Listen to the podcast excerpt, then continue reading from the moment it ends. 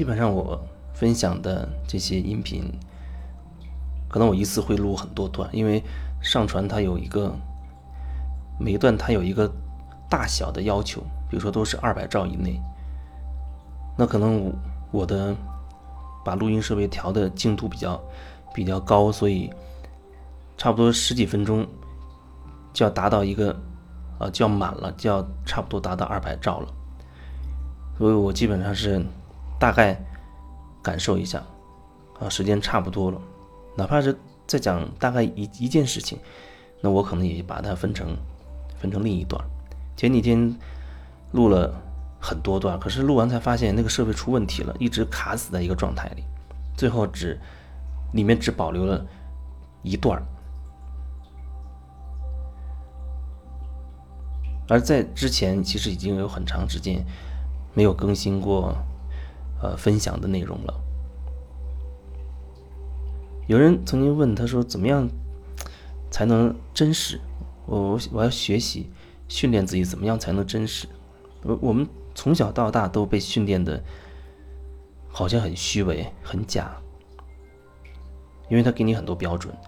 你要按标准做，你就是好孩子，你就是一个好市民，你就是一个好人。那从来不会告诉你说，你就感受一下你内心真实的声音是什么。所以从小到大，我们可能都被训练成虚假的一种一种状态啊，因为你要迎合一个标准，迎合一个社会的标准，要把自己包装成一个好人。没有哪个坏人说脸上就写着一个我是坏蛋。所以你会发现，很多时候看起来很正常的啊，甚至是一个被公认为一个好人的那样一个人。忽然犯了一些事情，让人觉得不可思议。但是，我们从小到大就是在这样一个大染缸里面，渐渐的没有了自己，或者说出生没多久就没有自己了。那现在，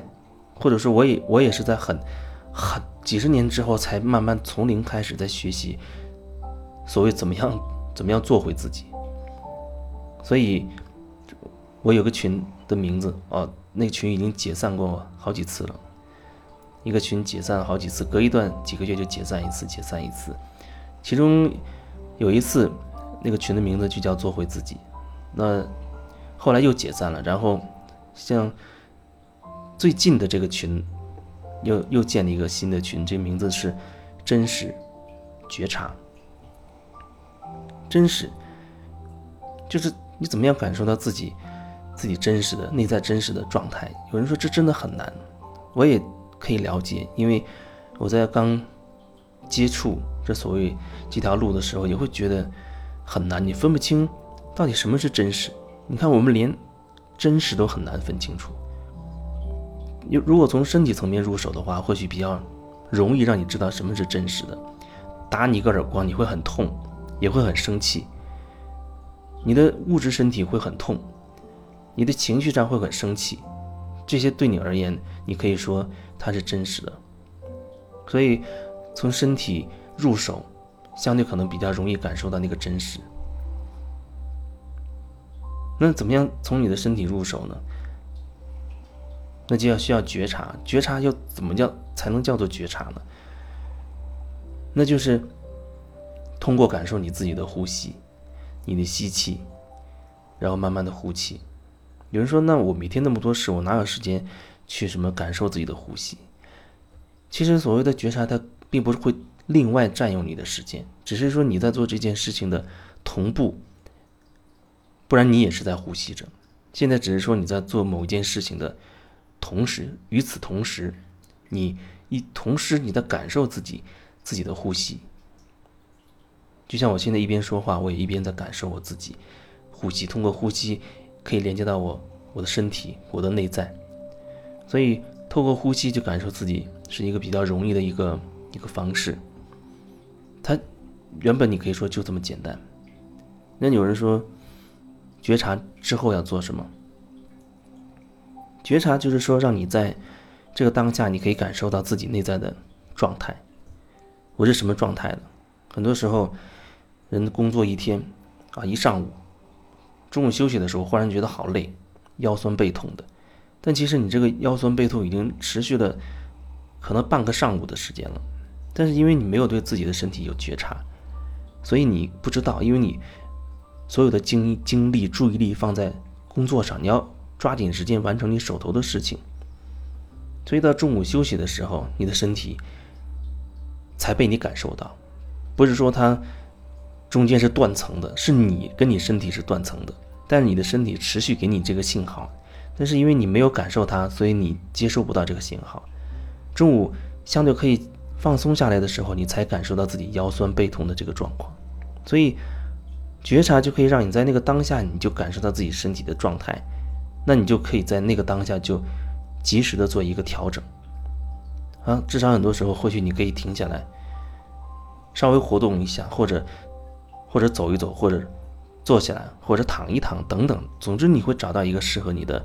调整自己当下状态的一种一种方式，所以觉察至少可以让你能了解当下的自己真实的状态，不管是身体状态还是你你的情绪等等，至少你知道哦，我现在是这个状态的，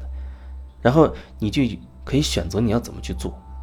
不然很多时候我们以为我们很专注在做这件事，其实我们就好像是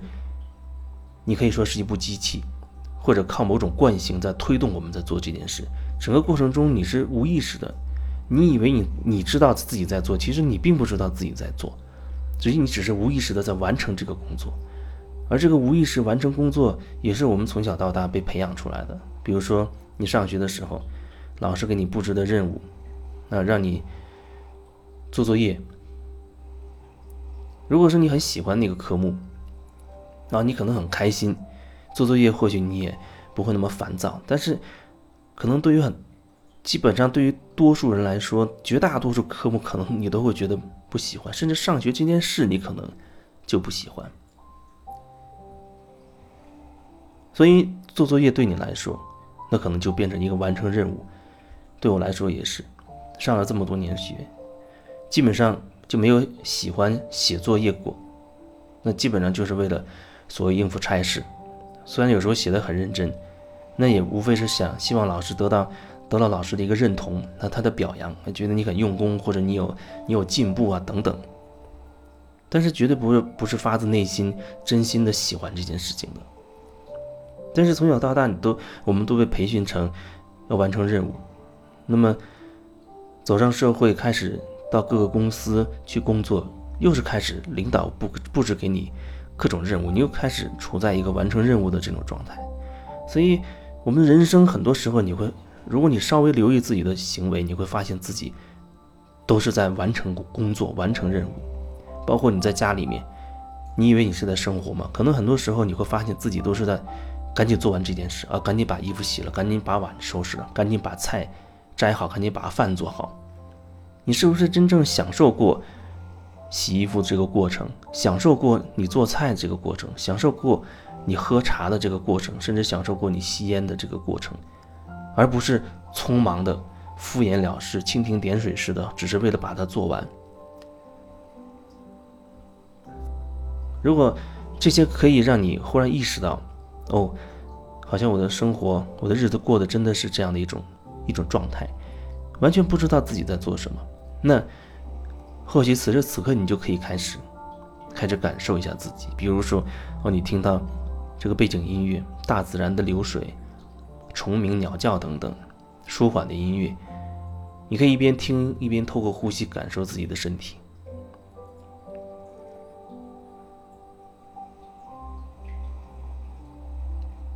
从头到脚的，慢慢的一点点感受。你可能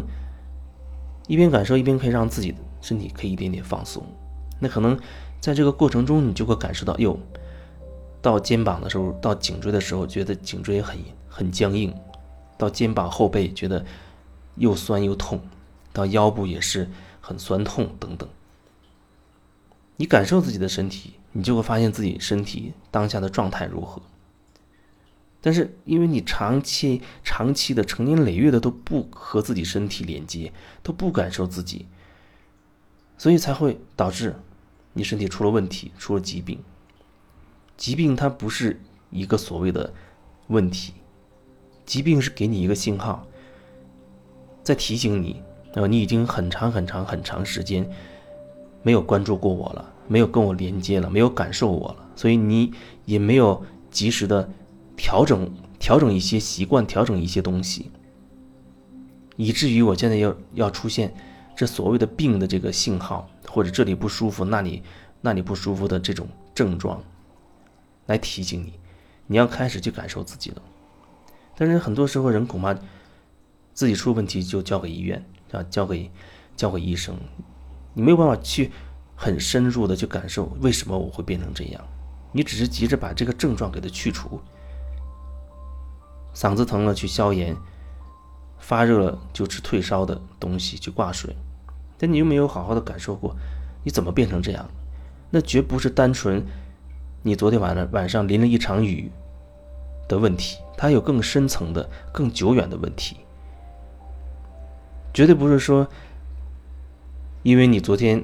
睡呃没有睡好，才会导致你今天头晕脑胀，它有更深远的问题，那是从小到大你形成的某一种模式，一点一滴让你积累成现在的这个状态。可是这这一切你